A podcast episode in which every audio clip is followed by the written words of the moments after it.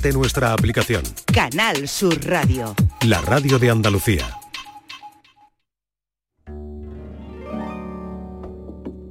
La tarde de Canal Sur Radio con Mariló Maldonado.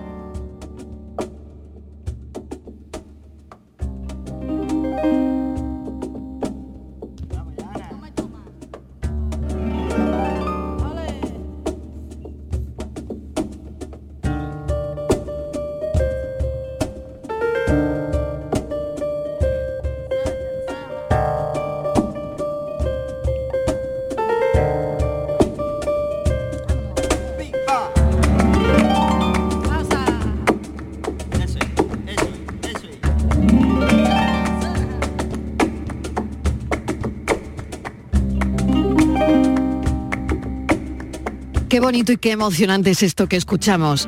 El Festival de Jerez recibe un año más con los brazos abiertos a amantes del flamenco de dentro y fuera de la ciudad, un lugar donde artistas y públicos se encuentran para compartir su amor por el flamenco, por la danza, un espacio para el descubrimiento y el aprendizaje que no solo invita a mirar, sino también a participar de una experiencia única y genuina.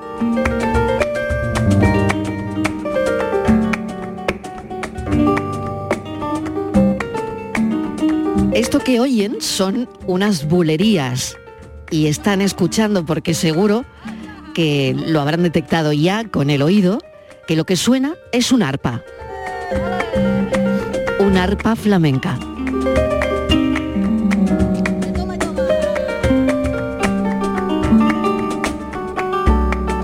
Ese arpa es de Ana Crisman.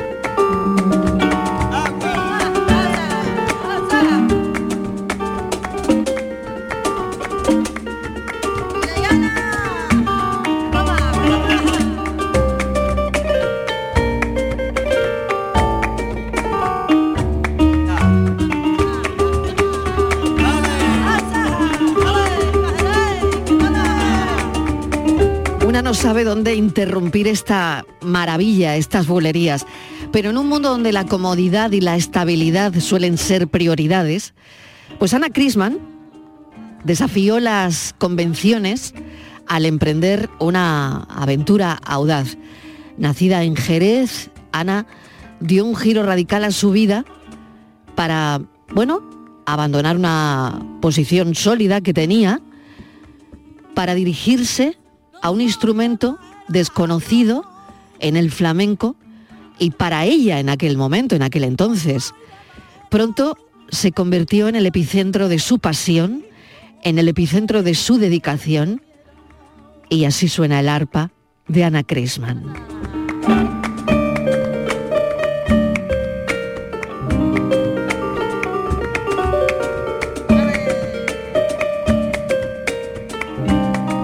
Ana Crisman, bienvenida.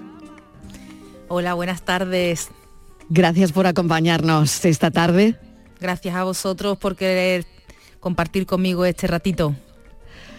Ana, ¿cómo estás? ¿Cómo eh, vas a empezar a vivir ese festival de Jerez que, bueno, un año más es, es un talismán del flamenco, ¿no? Sí, es un, es un escaparate para, para poder mostrar, eh, para que los artistas muestren en todo lo que han estado trabajando y todo lo que han estado cultivando y lo puedan disfrutar personas que vienen de todas partes del mundo y también los jerezanos. Ana, ¿qué te inspira o te inspiró a abandonar eh, bueno, tu carrera, tu estabilidad para adentrarte en el mundo del arpa? Pues yo es que estaba de vacaciones en, en Irlanda y vi un artista callejero tocando el arpa y me enamoré del instrumento. Y sentí que también era un instrumento flamenco. Y bueno, eso se quedó en mí, se quedó en mí de una manera muy intensa, porque fue un impacto muy fuerte. Y cuando regresé a España, de vuelta a mi vida, al trabajo, yo vengo de otro ámbito, eh, yo era maestra de escuela, pues eso seguía en mí y no se iba y al final pues pues nada, decidí gastarme todo lo que tenía ahorrado en comprar una arpa. Todo se fue al arpa porque era lo que estaba en tu cabeza, ¿no? Sí, Y yo sí, me sí. imagino, eh, te visualizo, eh, bueno, dando clases en el colegio, pero con esa idea ya de, eh, bueno, de hacer algo, de, de hacer algo con el arpa, ¿no? Sí, sí, es que fue un hechizo. Yo me enamoré un completamente. todo, ¿no? Sí, sí, sí, yo me enamoré. La fuerza de la fuerza de la belleza al final, ¿no? Porque los humanos somos muy vulnerables a la belleza. Ahí nos rendimos y es donde nos volvemos eh, débiles, por decir de, por decirlo de alguna manera, ¿no? Y donde nos puede, nos puede algo más que más que la razón. Y qué bien que también exista eso, ¿no? Mm, Desde luego, ¿no? Yo lo decía al principio, ¿no? Eh, vivimos en un mundo donde la comodidad, lo que llaman la zona de confort, ¿no? Y la estabilidad es una prioridad, ¿no? Y de repente tú te enamoras de un instrumento y desafías todo lo desafiable. Es decir, bueno, tengo mi oposición, tengo mi plaza, tengo mi... Pero voy a tirar por este camino, ¿no? Y para eso yo creo que hay que tenerlo muy claro, ¿no? Eh, o tener suficiente, no sé si personalidad, arrojo para hacerlo, ¿no? Mm, hombre, fue un momento de inflexión muy fuerte en mi vida, porque además a mí mi pequeño ecosistema no me apoyó, porque yo no vengo de familia de músicos ni de artistas, entonces fue muy difícil porque la gente no entendía por qué abandonaba algo seguro para dar un salto al vacío, ¿no? Porque además cuando yo le. Yo me acuerdo el día que, que, que dejé el trabajo, ¿no? Que, que lo planteé a- al director del colegio donde yo estaba. Y el hombre, la verdad es que me miraba con una cara, decía, vamos a ver, tú me estás diciendo que dejas, porque él tenía que firmar el papel, ¿eh? que, hay que, Claro, que había que llevar claro. a la, a la delegación de la Junta de Andalucía. Y el hombre estaba mm, casi que se sentía mal de, de firmar ese papel porque me miraba como si, pues eso, pensando que yo era una inconsciente, que no tenía ni idea de lo que estaba diciendo, porque cuando yo le planteaba, mira que es que voy a dejar el trabajo y en la renuncia tienes que firmar tú también de que estás al tanto y de que y de que lo sabes porque voy a voy a ponerme a hacer flamenco con el arpa. Te, te entra risa, Ana.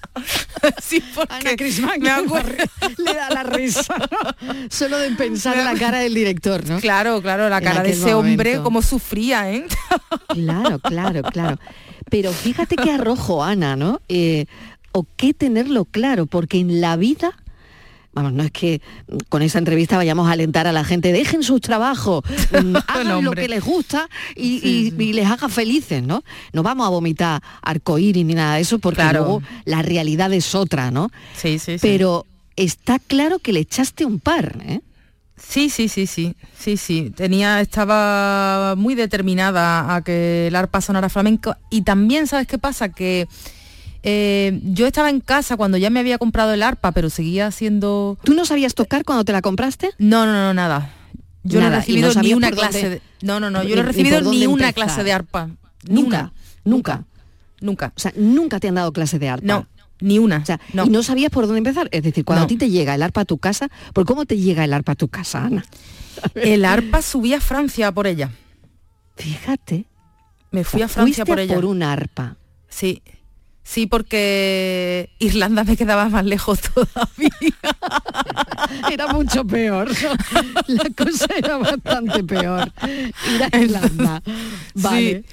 Y Bueno, Francia quedaba más cerca. sí, Francia quedaba más cerquita. Vale, Y la vale. decisión, pues mira, vino porque hubo un momento, ¿sabes? Que, que ya tenía el arpa en casa, pero seguía trabajando en el cole con los niños y que todo muy bien allí. Pero claro, yo estaba deseando que llegara la tarde para ponerme a tocar. Estaba deseando que llegara el fin de semana para ponerme a tocar. Estaba deseando que llegaran las vacaciones para ponerme a tocar. Y un momento que sentí que mi vida era para después. Y no me gustó. Y eso fue lo que me hizo tomar la decisión. Pensé, vamos a ver, si tú lo que quieres es hacer esto todo el tiempo, ¿por qué no te pones a hacer esto y la vida se abrirá paso? Ese fue eh, mi razonamiento y lo que me hizo llevar a, a dejar la plaza. Fíjate. ¿Cómo describirías tu proceso de aprendizaje? Porque ahora está el aprender a tocar el arpa, que todo está muy bien hasta, que, hasta este punto y hora, pero claro, una vez con el arpa en casa y la plaza ya dejada, sí. Eh, bueno, ahí empieza, o bueno, no sé si empieza antes, la verdad, el proceso de adaptación y de aprendizaje a un instrumento que inicialmente desconocías. Sí. Pues ese camino fue muy solitario y es muy solitario porque yo sigo aprendiendo a tocar flamenco con el arpa. Yo creo que eso es una cosa que se empieza y no se terminará nunca porque eh, decir flamenco es como decir Europa y, y, hay muchísimo que estudiar, es una cosa que no, que no tiene fin. Pero lo recuerdo como algo muy solitario y muy apasionante también al mismo tiempo, en la misma medida, porque solitario porque no tienes a nadie a quien preguntarle, oye, ¿tú cómo te las arreglas cuando tienes que acompañar por seguirilla al cantao y de repente se va a cabales? No tienes nadie con quien compartir ese tipo de cosas. Pero también eso es precisamente lo que te da una fuerza para sentarte a tocar un montón de horas y encontrar y hacer salir a la superficie todo el flamenco que hay en el arpa, ahí esperando a que a que alguien lo, saque afuera y lo descubra, porque el arpa es anterior a la guitarra. O sea, el arpa es la madre de la guitarra, podríamos decirlo así, porque el arpa es del 3500 a.C. y la guitarra vino mucho después. Entonces son interesante todo esto. Sí, sí, sí, mm. y es un instrumento que yo creo que mm, el secreto de por qué marida bien con el flamenco es porque comparte con él la ancestralidad. El arpa es un instrumento muy antiguo, que está ligado al origen del, humano. El, arpa viene del arco de la caza. Está unido al, origen del humano y a su supervivencia en el sentido más amplio de la palabra, porque es la herramienta para conseguir el alimento del cuerpo y el, alimento del alma, porque de ahí el, humano descubrió que al, al, tensar la cuerda del arco y tirar la flecha salía un sonido y entendió que si agregaba cuerdas encontraba un instrumento musical que fue el arpa.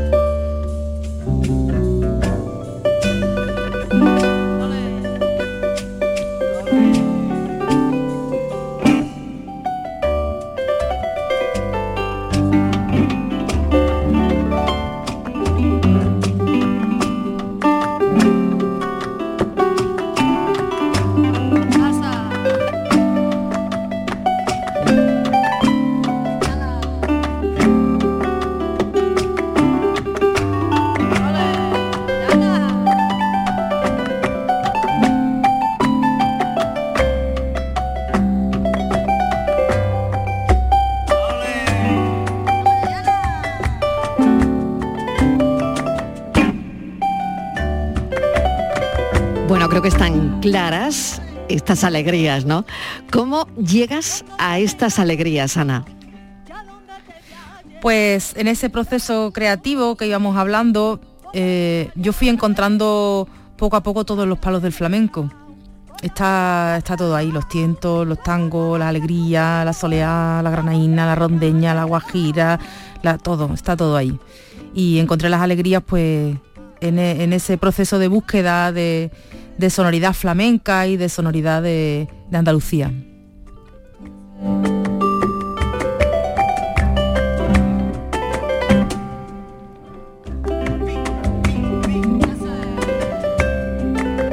Ana, ¿cuáles son las partes principales de un arpa?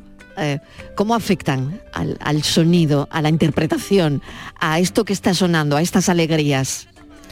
Pues las cuerdas, el material de las cuerdas, la madera con la que esté hecha el arpa también es muy importante.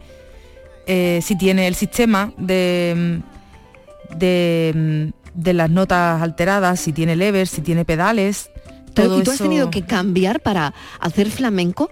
¿Hay que cambiar algunas cosas para que el sonido sea como tú quieres? Hay que cambiar algunas cositas, sí. En ello estamos también. Ahora me acabo de hacer un arpa bajo pedido porque es un proceso que voy llevando paralelamente, porque el arpa flamenca como tal no existe, eso hay que inventárselo todavía. Claro, claro, es que lo estás inventando, ¿no? Sí, estamos en ello, estamos ahí probando con maderas, con cuerdas, con, con distintas formas y estamos ahí también intentando encontrar un sonido, vamos dando pasitos poco a poco, ya me he hecho dos. Qué y- bueno. Sí, sí, sí. O sea, para Y- que suenen más... O sea, tú estás buscando el sonido del flamenco en el arpa y todavía para que suene más flamenco. Sí, para eh, alejarla del- de un sonido tan de... Es como igual es eh, la similitud entre la guitarra clásica y la guitarra flamenca. Las dos son guitarras, pero una tiene un sonido que, que- que identificamos rápidamente como, como del flamenco y la otra tiene un sonido que identificamos como del clásico, ¿no? Pues estaría muy bien conseguir una arpa flamenca. El instrumento en sí que, que sea algo reconocible, ¿no? Perceptible, que, que rápidamente se perciba como propia de, de una expresión cultural, ¿no? Eso sería muy interesante conseguirlo Desde y luego, desde estamos luego. ahí, estamos ahí. Estás en ello, ¿no? Estamos en la lucha. y- en la lucha, en la lucha. ¿Y cómo ha sido trabajar con artistas flamencos, con, con músicos de renombre de nacional, internacional? Em, ¿cómo, ¿Cómo es esta experiencia para Ana Crisman? Pues mira, te digo que muy bien porque me voy encontrando con unas personas muy buenas, con una calidad humana increíble y un corazón y una generosidad inmensas, con mucha sed de arte y de, y de ganas de crear y por tanto son perfiles de personas muy abiertas a, a nuevas posibilidades y, y a querer hacer cosas y la verdad es que muy bien, ¿eh? muy muy bien. Eh, te puedo decir que la- las colaboraciones que, que van a estar en el disco, como han sido Jorge Pardo, Jesús Méndez, por decirte algunos, ¿no? Que ya se pueden decir, eh, pues súper bien. Qué tenemos generosidad, nombre ya, tenemos nombre ya de disco. Sí, sí, el disco se llama Arpa ahora. Arpa ahora. Arpa ahora. Ahí Sí. queda, ¿no? Ahí queda eso. Sí, bueno, le estamos haciendo un guiño a esta nueva figura que nace en el universo del flamenco, que es el artista que expresa flamenco a través de un arpa. Conocemos los artistas que expresan flamenco a través de su El voz, cante, cantaor, cantaora, ¿no? claro, de su baile, Claro. el Bailaor, de, de su guitarra, exactamente. Y ahora hay una figura que emerge que es el, el artista que expresa, que tiene flamenco dentro y lo expresa a través de un arpa, ¿no? Que es el arpa ahora.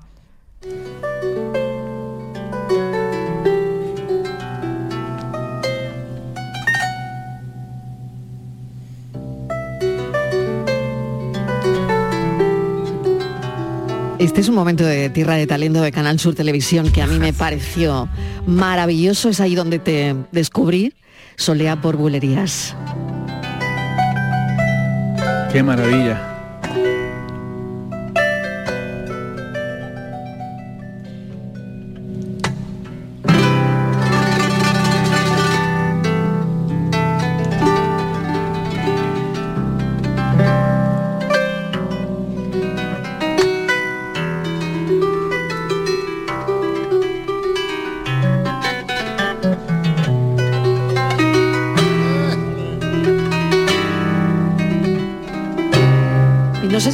Recuerdas la, la cara del jurado, ¿no? Cómo iban abriendo los ojos, ¿no? y cómo Sí, se sí. iban alucinando con lo que escuchaban. Sí, sí, sí, sí. ¿Qué recuerdos tienes de ese momento? Creo que esto es del año 2019, ¿no? Sí. En un Tierra de Talento. Mm. Sí, eso fue muy emotivo porque además yo a mí me encanta José Merced y él estaba entre el jurado y se arrancó a cantar y además yo, yo no me lo esperaba, yo era la primera vez que lo veía. Eso fue totalmente espontáneo de José Merced, eso no estaba preparado, ni mucho menos. Que después la gente me lo ha preguntado, ¿eh? Oye, ¿eso estaba preparado? Digo, ¿qué va? ¿Qué va? ¿Eso qué va a estar preparado? Eso es que él se arrancó porque le dio por ahí. Y, la verdad es que lo recuerdo con una carga emotiva muy fuerte. Mm. Y en este punto y hora, con, con todo lo que has dejado atrás, ¿no? ¿Merece la pena? Eh, Sí, yo si volviera a nacer ¿en- en volvería qué- a elegir Exactamente. ¿En qué, tocar en el qué arpa. punto estás, Ana? ¿En qué, en qué Sí, sí, punto estás ahora mismo? Si volviera a nacer volvería a elegir tocar el arpa, sin duda. Es muy bonito. Bueno, este es el momento, este es el momento que nos estabas comentando. Era en un Tierra de Talento donde José Merced se arranca por bulerías, solea por bulerías, y Ana tocaba el arpa. Ana concursaba en ese momento, ¿no? Sí, sí.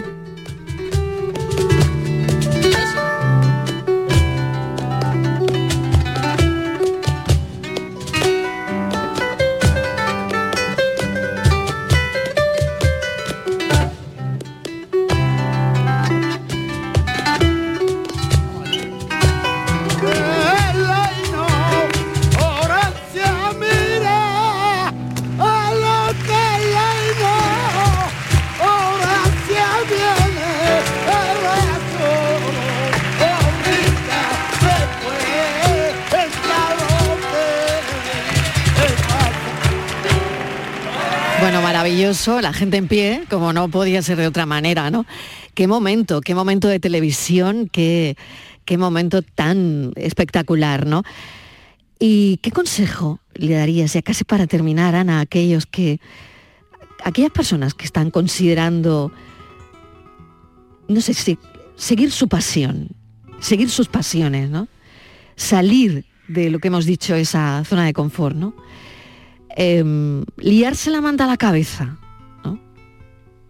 Sí, pues yo le diría que busquen la manera de hacerlo con cabeza, eh, que preparen una red abajo por si acaso, pero... Por si hay que saltar, ¿no? Por si hay que saltar, porque yo salté sin red y aquí lo estamos celebrando porque me ha salido bien, pero me podía haber salido muy mal. Y entonces, pues bueno, que lo hagan con, con cabeza, pensando qué opciones reales hay, y, pero que vayan a por ello, porque al final, al final la vida es corta y no vale, no merece la pena vivir una vida automática, mecánica, trabajar para ganar dinero y pagar la factura a final de mes y entrar ahí en un bucle. Yo creo que una vida así no, no, no, no- pasa, es como pasar de puntillas por encima de la vida, ¿no? De todo lo que la vida te puede llegar a dar. Y no merece la pena, es muy triste quedarse ahí. Si, si no estás a gusto, el que esté a gusto, ole.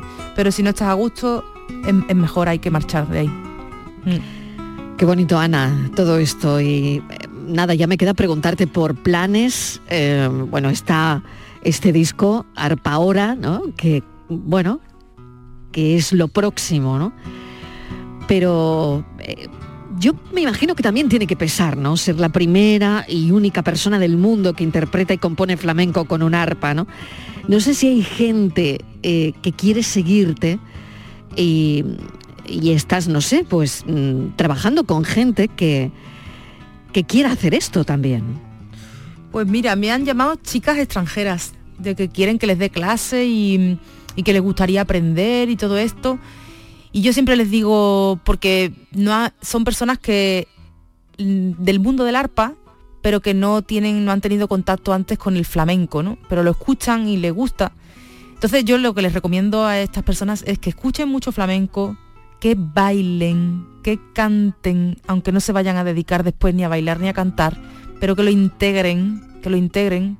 Primero, que cojan bien el compás y luego ya... Es como... Ha sido muy importante haber nacido y haberme criado en territorio flamenco, ¿sabes? Porque yo nunca había estudiado flamenco, pero el flamenco lo tenía ya dentro, de haberlo escuchado tanto sin querer. Y eso estaba ahí. Y eso fue determinante para poder desarrollarlo después un- en un instrumento que sí era desconocido para mí, pero la música no lo era. Entonces, en el caso de ellas, están al revés. Sí conocen el instrumento, pero no conocen el flamenco. Entonces tienen que hacer un recorrido anterior, ¿sabes? Antes de ponerse Claro. a... ¿Sabes? El Tienen que, tienen que que, coger y- sentirlo, sentir el Sí, flamenco, ¿no? sí, Y después sí, llevarlo, Y entenderlo. llevarlo al instrumento, ¿no? Sí. Y entenderlo, sobre todo entenderlo, ¿no? Sí, sí, sí. Bueno, pero yo creo que se podrá, se podrá hacer. Hombre, se claro que hacer sí. cosas seguro, seguro. Seguro, seguro, seguro que sí. Sí, Bueno, sí. pues eh, Feria de Jerez, ¿no? Que, que recibe un año más el, el talento de su gente con los brazos abiertos y, y bueno, no sé dónde te podremos escuchar, ver, pero dentro del marco de este Festival de Jerez, ¿no? Eso es, el 28, el Día de Andalucía, mira qué día más bonito. Estaremos... único. único. Estaremos en el Museo de la Atalaya, en la Sala Don Jorge, a la una del mediodía, con Jesús Méndez como artista invitado, dentro del marco del Festival de Jerez. Y luego a lo largo del año pues tendremos más citas en el territorio nacional, tenemos una gira por Estados Unidos y en la próxima edición, en 2025, estaremos presentando aquí el disco con, con muchos artistas invitados y con todo nuestro cariño. Bueno, pues yo espero, te espero aquí, ¿eh? Ay. Arpa ahora te espero aquí. ¿eh? qué bien. espero que, que lo puedas presentar aquí con nosotros en, Ay, qué en la tarde. Ojalá. Ana, un beso enorme. Muchísimas Un beso gracias. enorme, gracias. Cuídate mucho. Gracias. Igual, gracias. El camino de Ana Crisman es una prueba inspiradora de que nunca es tarde para perseguir nuestras verdaderas pasiones y desafiar también lo establecido. ¿Por qué no? Hay que echarle lo que le echó ella, ¿no? Valentía y dedicación, que son dos recordatorios de que el viaje hacia lo desconocido puede llevarnos a descubrir cosas de nosotros mismos, ¿no? Y además dejar una huella perdurable en el mundo que nos rodea, como lo ha hecho y lo hace Ana Crisman, que es única.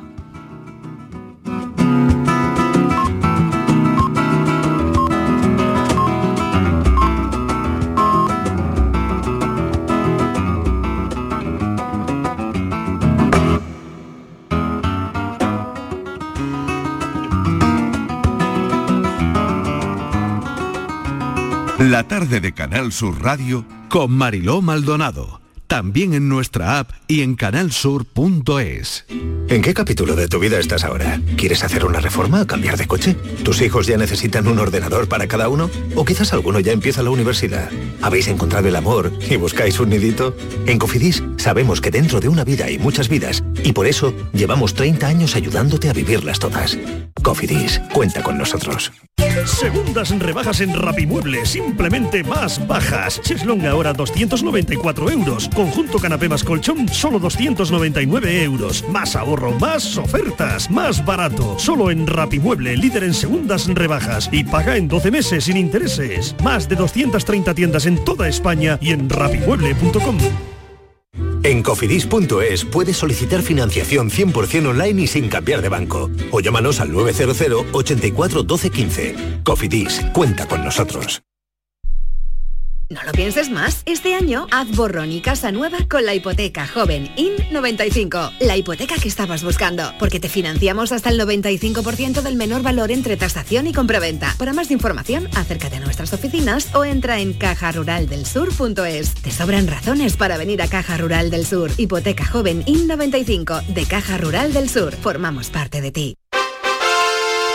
Atención amantes del arte. Ante la gran demanda de visitantes, la exposición inmersiva Van Gogh, grandes éxitos, amplía su estancia en Sevilla. Disfruta esta experiencia única hasta el 14 de abril en el Pabellón de la Navegación. Compra tu entrada en van-gogh.es.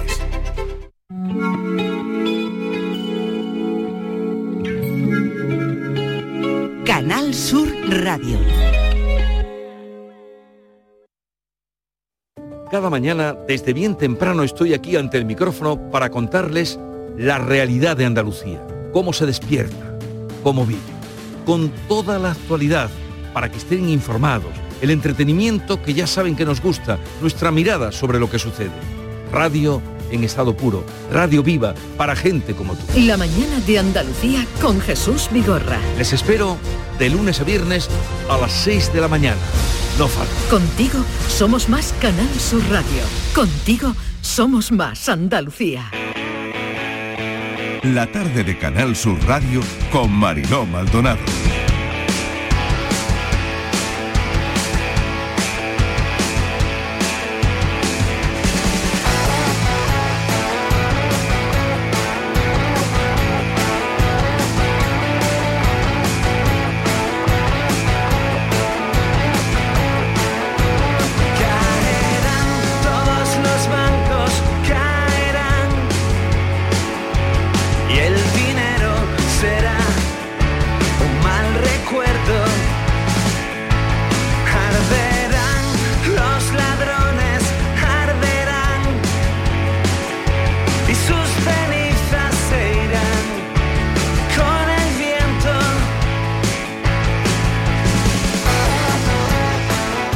Las 5 y 34 de la tarde, la actualidad nos lleva hasta Pruna porque hemos encontrado ahí a una mujer, una agente bancaria, que lucha contra la exclusión financiera. Claro, nosotros podemos mm, pensar que, bueno, mm, una figura como, como la suya, por ejemplo, ¿no? En, en lugares como la City, en Londres, o en Madrid, en los círculos financieros, o en Estados Unidos, en Wall Street, ¿no? Claro, un agente financiero es una cosa de mucho peso. Pero en Pruna también. En Pruna, por supuesto, también. Pruna, una pequeña localidad de la serranía suroeste de Sevilla, en la que su función cobra una importancia tremenda. Estíbaliz, cuéntanos por qué. Sí, Marilo, eh, tú decías, son palabras eh, mayores, ¿no? Cuando hablas de un banco, dices, un banco frío, impersonal, eh, como que las personas no tienen mm, ninguna importancia. Bueno, pues no Son todo- números, ¿no? Hoy que Claro, hablábamos de números. Claro, números y resultados, sobre todo que estamos ahora a principios de año y estamos conociendo los balances de todos los años y todos están batiendo récord en beneficio. Menos los empleados, que bueno, se han puesto ahí hoy de huelga ya dos horas para decir, oiga, mire, que nosotros estamos sacando los bancos adelante, suban el sueldo, ¿no? Pero bueno, aparte de esto, Marilo, vamos a centrarnos en esta eh, pequeña localidad donde esta gente bancaria pues está haciendo una labor eh, muy humanitaria. ¿Qué está haciendo? Ayuda a sus vecinos a realizar trámites eh, ordinarios, pues por ejemplo, ¿qué es? Pues hacer los pagos, domiciliar recibos, sacar dinero en efectivo. Y lo hace Marilo de forma presencial, o sea, ella en el banco y en ventanilla. Eso ya a veces vas a un banco y dices, no, ya no puedo, eh, no te dejan hacer nada de forma presencial, el banco ya no existe. Ella está, eh, ella es una persona muy querida en el pueblo y bueno, y tiene un gran arraigo, ¿no? Entonces, todas las personas, sobre todo las mayores, Marilo, acuden a ello, pues para cobrar la pensión. Para cualquier cuestión, ella es eh, lo que ella diga, aquello hace, ¿no? Sobre todo ayuda especialmente a las personas mayores. Eh, como una buena agente financiero, Marilo intenta disponer eh, de todas las horas que sean necesarias para hacer esta labor, porque su vocación al final es dar solución, ¿no? a que esta gente pues tenga cubiertos sus servicios básicos y que lo tenga de una manera eh, pues pues con calidad, ¿no? Y también Marilo facilitar sobre todo, ¿no? a la población rural de todos esos beneficios que parece que se están olvidando en los pueblos. Estamos viendo cómo muchos bancos está, está cerrando, ¿no? Así que esta gente bancaria, eh, Mariló, lo que está consiguiendo es que la vida sea un poquito más amable, que ya es muchísimo, más humana en estos territorios donde hay mucha gente mayor y la población es pequeña. Estamos hablando de un municipio que tiene unos 2.700 habitantes. Vamos a saludarla. Dolores Ayala, bienvenida. Gracias por acompañarnos. Hola, buenas tardes. Bueno, Gracias a vosotros. Un placer, un placer.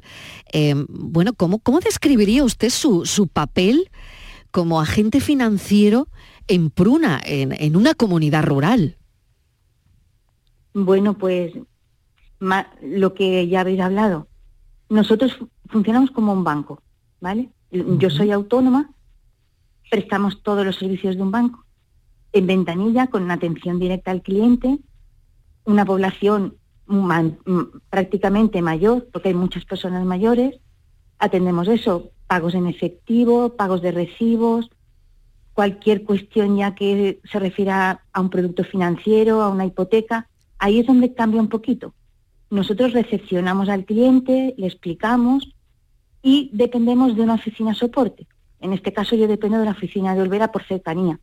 Y es el director de la oficina de Olvera el que ya decide al final eh, si se da el producto, si no se da, si se hace, todo lo demás. Pero luego funcionamos como eso, un, un banco, eh, prestando todos los servicios y eso de manera directa al cliente, atendiéndolos en ventanilla.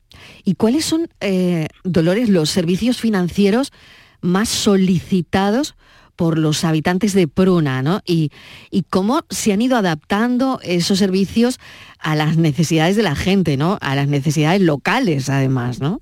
Mm, Exacto. Mm, bueno, normalmente, por ejemplo, hoy, hoy ha sido, hoy se han pagado las pensiones. Pues fíjese, sido buen día para buen día para llamarla, Dolores. un día de mucha afluencia. De mucho trabajo y de mucho trasiego, ¿no? Claro. casi todo el mundo ha venido por su pensión. ¿Vale? Entonces, es un servicio, por ejemplo, que eso lo tienen aquí, pueden venir ellos personalmente, que, le- que casi siempre son ellos los que vienen, a, a por su pensión. Y, y luego lo que eso es una zona con características propias donde los productos financieros de un banco son iguales para todo el mundo. Claro. Entonces, el perfil con el que nosotros trabajamos es más complicado a la hora de pedir financiación, por ejemplo, porque aquí la temporalidad de los trabajos es un sitio donde no hay industria, entonces aquí lo que son temporeros. Mm. Soy simplemente la persona que viene a pedir una hipoteca y ya partimos de que tiene temporalidad, ya es más complicado.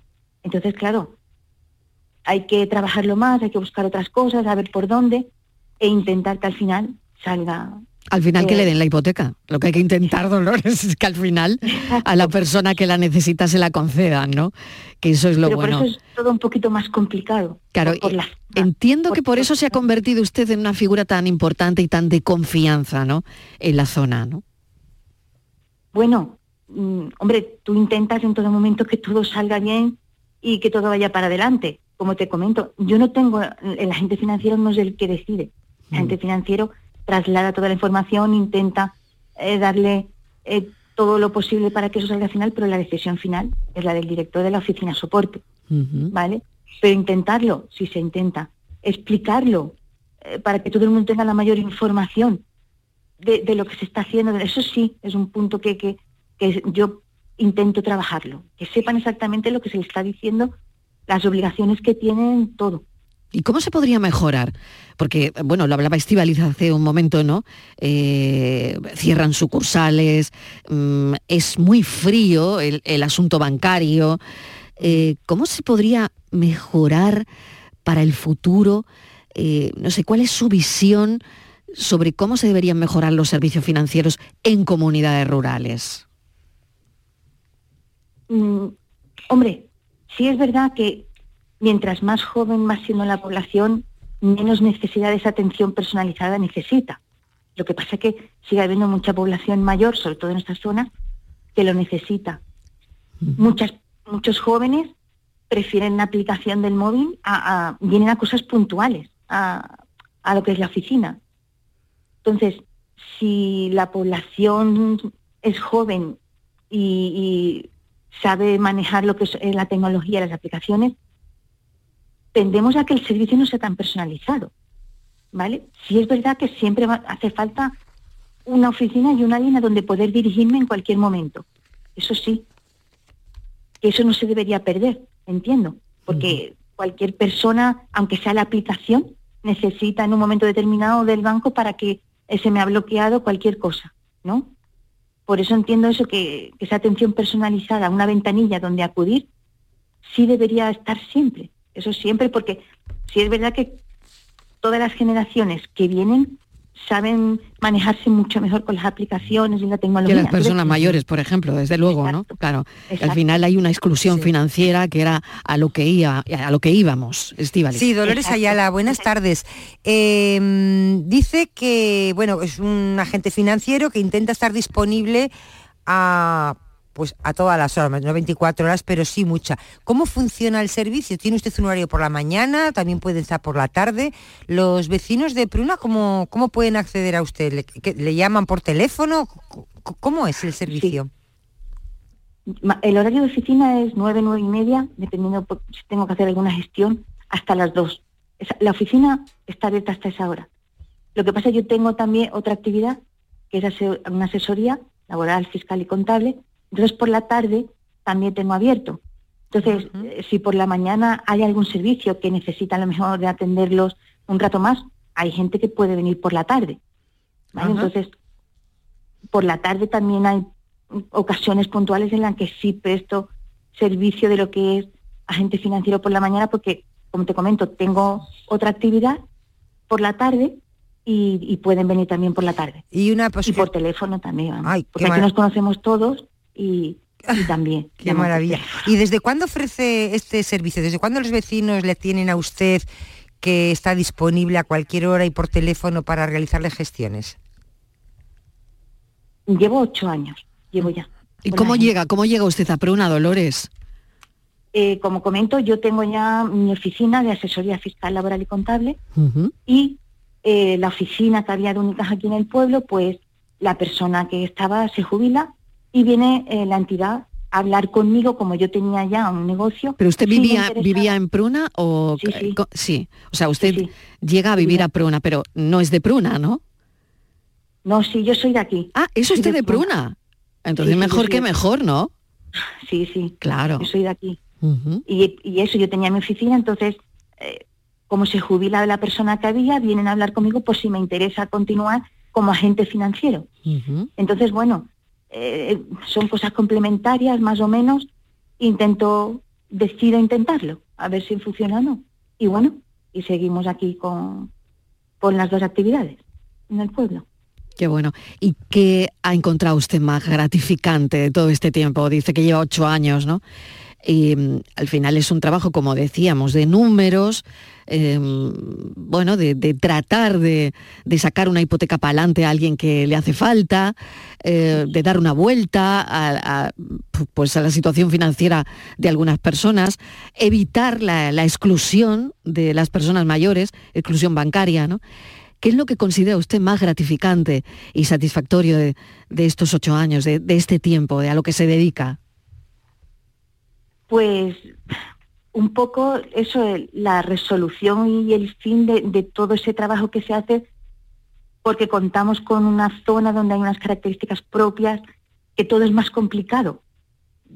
Se, se intenta por el desarrollo rural, pero es más complicado porque es eso, el perfil del cliente, eh, la distancia que tenemos a cualquier organismo, todo se complica un poquito. Entonces, si tú trabajas, lo intentas y al final sale el resultado y ves que eh, al final eh, llega esa financiación o esa familia dispone de ese dinero o todo ha salido bien, pues como has tenido que trabajarlo, pues esa recompensa también es mayor. Has tenido que trabajarlo más, pero también al final, si se consigue, pues también te sientes bien, porque eso se ha hecho y se ha conseguido. Dolores Ayala, muchísimas gracias por este ratito de charla, ¿no? Nos preocupa la exclusión financiera de nuestros mayores, por supuesto que sí. Y nos encanta hablar con gente que lucha contra, contra eso, sobre todo en, en el ámbito rural. En este caso, en. Pruna. Adelante. Una cosilla que, que te comento, Mariló. Eh, simplemente comentar que eh, este, este negocio ha contado con el apoyo de los fondos LIDER, ¿vale? Tramitados desde la GDR de la Serranía Sudeste Sevillana, ¿vale? Que también no ha sido fácil, muchos años, mucha burocracia, pero bueno, al final llega esa ayuda que los negocios de las zonas rurales mm, pues no, no- lo necesitamos por todo lo que estamos hablando. Entonces nos ayuda a mantener el negocio. Entonces, pues agradecer esa ayuda. Importante, Vale. importante destacarlo. Un saludo, Dolores Ayala, muchísimas gracias. Que tenga buena tarde. Buen lunes. Gracias a Hasta vosotros, ahora. ¿eh? Muchas gracias. La tarde de Canal Sur Radio Con Mariló Maldonado. También en nuestra app y en canalsur.es. Muy buena, ¿qué tal? ¿Te apetece que te cantemos una canción? Venga, vale. ¿Qué canción te gusta? La de la casa de papel. Venga, el velachao, el velachao, venga. Una mattina di sono alzato Oh bella ciao, bella ciao, bella ciao, ciao, ciao Y una mattina Si le cantamos una canción, ¿nos da un paquetillo de chucho o algo? Hombre, pues claro. Venga, vamos. Venga, ¿te gustan los chichos?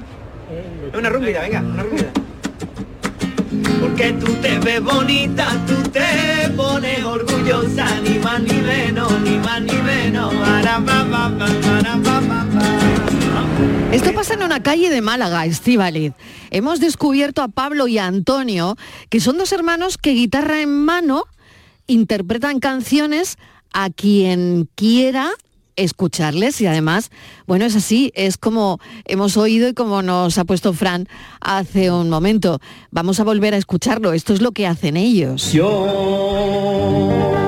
quisiera ser dueño de los remos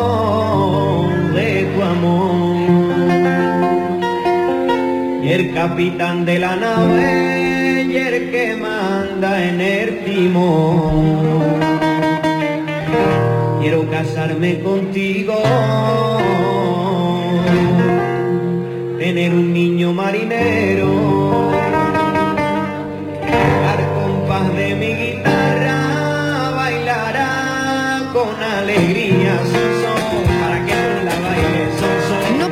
no quieren nada a cambio, Estivaliz. ¿Por qué hacen esto? Pues hacen esto, Mariló, porque, fíjate, todo empezó porque querían promocionar su red de Instagram y cada día, por cierto, tienen millones de visualizaciones.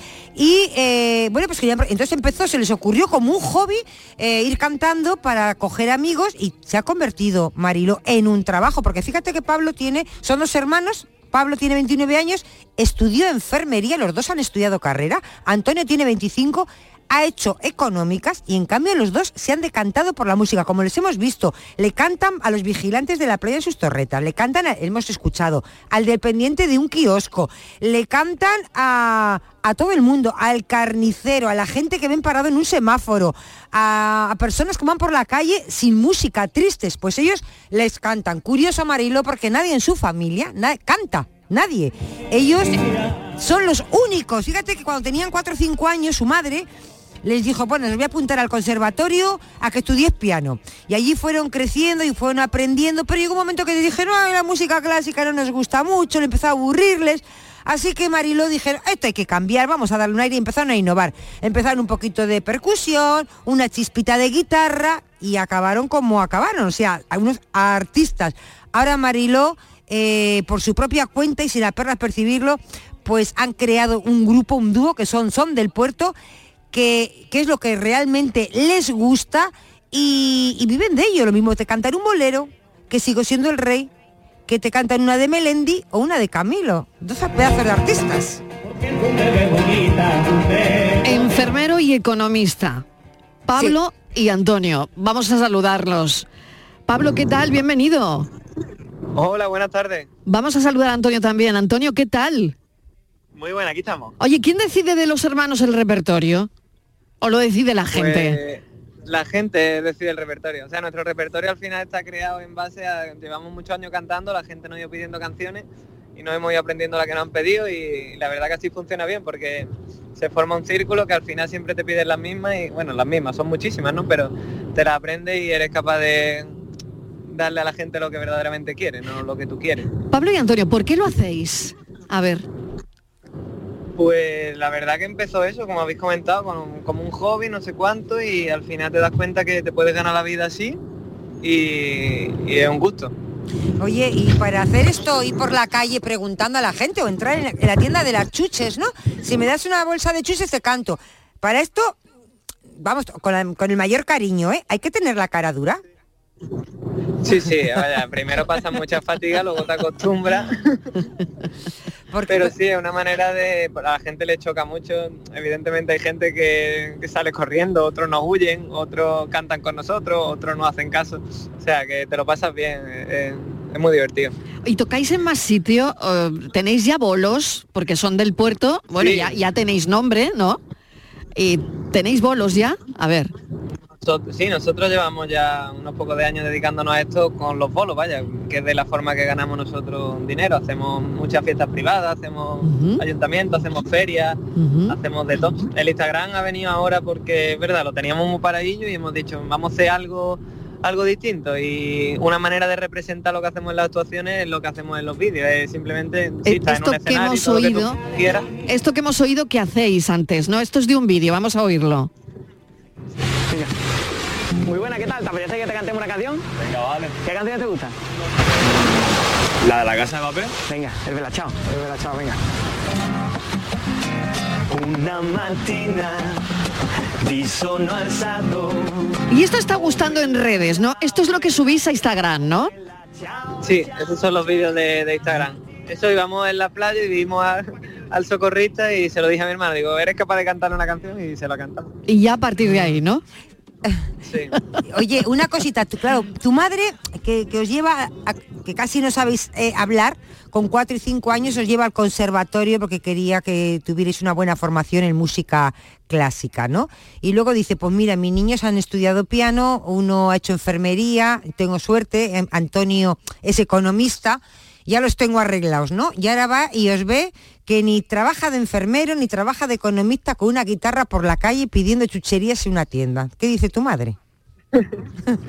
mi madre, mi madre está muy contenta, la verdad, porque es verdad que ha visto ya que se puede, se puede vivir de esto y nos apoya, vaya que, que mi madre, la es verdad que hay gente que le extraña porque es verdad, mi hermano de, de enfermero, quieras que no, puede tener un trabajo fijo, ¿no? Como dice la gente y, y esas cosas, pero es que al final tienes que buscar lo que te guste y, y lo que te haga feliz y ya está. O sea, bueno, y ahora cuéntanos lo de, la, lo de carnicería. ¿Esto cómo es? Lo de la carnicería, pues lo mismo que teníamos que una barbacoa, vimos la carnicería y digo, vamos a hacer un vídeo y probablemente nos den carne pa- Es que es verdad, la gente es muy amable, la gente colabora y, y siempre nos lo pasamos muy bien. ¿Cómo con que te dan carne? Entonces entramos en la carnicería. A ver, explícanos, cuéntanos Eso, bien eso. eso- no, estoy yo me perdida, Entramos Marilo. en- A ver, entramos pero ibais a hacer una barbacoa, ¿no? Ibais a hacer una Y barbacoa. no, y no tenían un duro. y os faltaba la carne, ¿no? O sea que estaba solo El la idea, y- el la idea de la barbacoa, ¿no? Estábamos grabando vídeos una Sí, mañana y vimos la sí. carnicería y dijimos, vamos a intentar conseguir la carne. Y entramos en la carnicería, le dijimos al hombre que si le cantábamos una canción, que, que, no, que si nos daba algo de carne, que teníamos una barbacoa. El hombre sonrió, nos puso buena cara, dijo que claro que sí. Y estuvimos ahí un ratillo con él cantando y la verdad que, que muy bien. Bueno, oye, Estivaliz y yo os hemos hecho la entrevista, ¿no? ¿Qué, qué nos dais a cambio? Ah, pues otra canción. Pues venga, cántame algo. A ver, que os gusta? Porque eso es importante. a ver, Martínez, ¿qué a te mí, gusta? A mí me gusta todo. Una rumbita, a mí me gusta a ver. algo que sea alegre porque ya son las 6 de la tarde y llevamos muchas horas en la radio. Exactamente. Algo que nos alegréis la vida. Algo Venga, así que me que es mí- lunes, además que es lunes, que estamos superando la la tarde del lunes. Que me hagan Hasta- ¿Algún levantarme. artista en, pa- ¿Algún artista en particular? Venga, los chunguitos, los chunguitos. Lo que quiera, lo que quiera, me da igual a mí. Venga, o lo que queráis, lo, Lo que, que lo que queráis. os salga bien. Marilo, que nos sorprendan. Venga, venga, eso es. Pues vamos allá, una que esta nos gusta mucho. Venga. Dice, y por eso te canto, te digo a la cara que me tienes loco, que estoy enamorada, que te quiero mucho y es inexplicable decir con palabras y un amor tan grande. Bueno, qué bonito, qué Pablo y Antonio muy bien son del puerto. Oye, sí. ¿Quieres otra, Martínez, Sí, no? Yo quería que nos contaran también, Vale, porque vale. es que tienen muchas vivencias. Ella nos han dicho que, hombre, que hay gente que le dice, "Ah, pero que echan a correr. No, no, que no, que no, que no, porque igual creen que le vais a pedir Enfermero dinero. y economista, Sí. ojo, que hemos hablado antes precisamente de eso, ¿no? De, bueno, fíjate, con Ana Crisman hemos hablado de que ella deja su em, magisterio, es decir, su plaza de maestra, por el arpa flamenca. Y que, bueno, Pablo y Antonio, pues la enfermería y la economía están ahora mismo apartadillas porque quieren perseguir su sueño, que es cantar, ¿no? Entonces, bueno, parece que es un poco mm, la misma esencia, ¿no? La que, Claro, yo la que tienen Pablo y Antonio mm, con Ana, ¿no? Con Ana. Crisman, que hemos hablado, ¿no? También. Fíjate, te decía Mariló, eh, Pablo, Antonio, que tenéis momentos muy, muy emotivos, eh, por ejemplo, cuando eh, alguna vez, una vez coincidís con una señora mayor y su hija, ¿no? Cuéntanos. Ah, sí, eso fue, eso fue muy bonito. Porque íbamos por la calle preguntando a la gente, algunos decían que no, otros que sí. Y cuando le preguntamos a, a esta familia nos dijo la hija que, que bueno, que sí queríamos cantar, pero que la madre no se iba a enterar de nada porque, porque tenía Alzheimer y eso y estaba un poco como, como ida, ¿no? Entonces la mujer estaba allí sentada y pero fue tocar la guitarra, la mujer como que reaccionó un poco, la niña se sorprendió y intentamos hablar con ella, a ver qué le gustaba, que no sé cuánto, hablamos con la hija, a ver qué había escuchado ella durante su vida un poco para saber lo que, lo que cantarle. Entonces resulta que, que había una canción que era la, de- la del rey, si no recuerdo mal, que me dijo la hija que la había estado ya escuchando mucho de, de- joven y eso. Y cuando se la cantamos, pues la verdad que fue bonito. La mujer de repente espabiló, se puso a cantar con nosotros y, y dice la hija que hacía mucho tiempo porque no la veía, que no la veía así. Qué bonito, qué bonita historia ¿eh? para, para terminar y para cerrar esta hora de la tarde de Canal Sur Radio. Pablo y Antonio, mil gracias, que tengáis muchísima suerte, muchísima suerte y que bueno, pues que hay que perseguir los sueños, que es verdad, que es verdad que hay que hacerlo. Gracias, un saludo. Muchísimas gracias. Son del puerto. Gracias, hasta ahora. Bueno, Estivaliz, qué, qué momentazo nos han dejado, ¿no? Me encanta. Con la historia y con lo que hacen, ¿no? Fíjate qué historia es Mariló de hacer feliz a la gente, ¿no? A veces con qué poquitas cosas podemos eh, alegrar un momento. A mí me ha gustado mucho la historia de la, de la señora con Alzheimer. Desde porque luego. Fíjate tú que la música hace milagros, ¿no? Que siempre lo hemos contado y qué verdad es. Me ha encantado la historia, Mariló. Bueno, gracias, Estivaliz Martínez. Gracias, un beso. Ahora enseguida vamos con el espacio por tu salud. No se lo pierdan hoy, que va a estar muy interesante. Hasta ahora.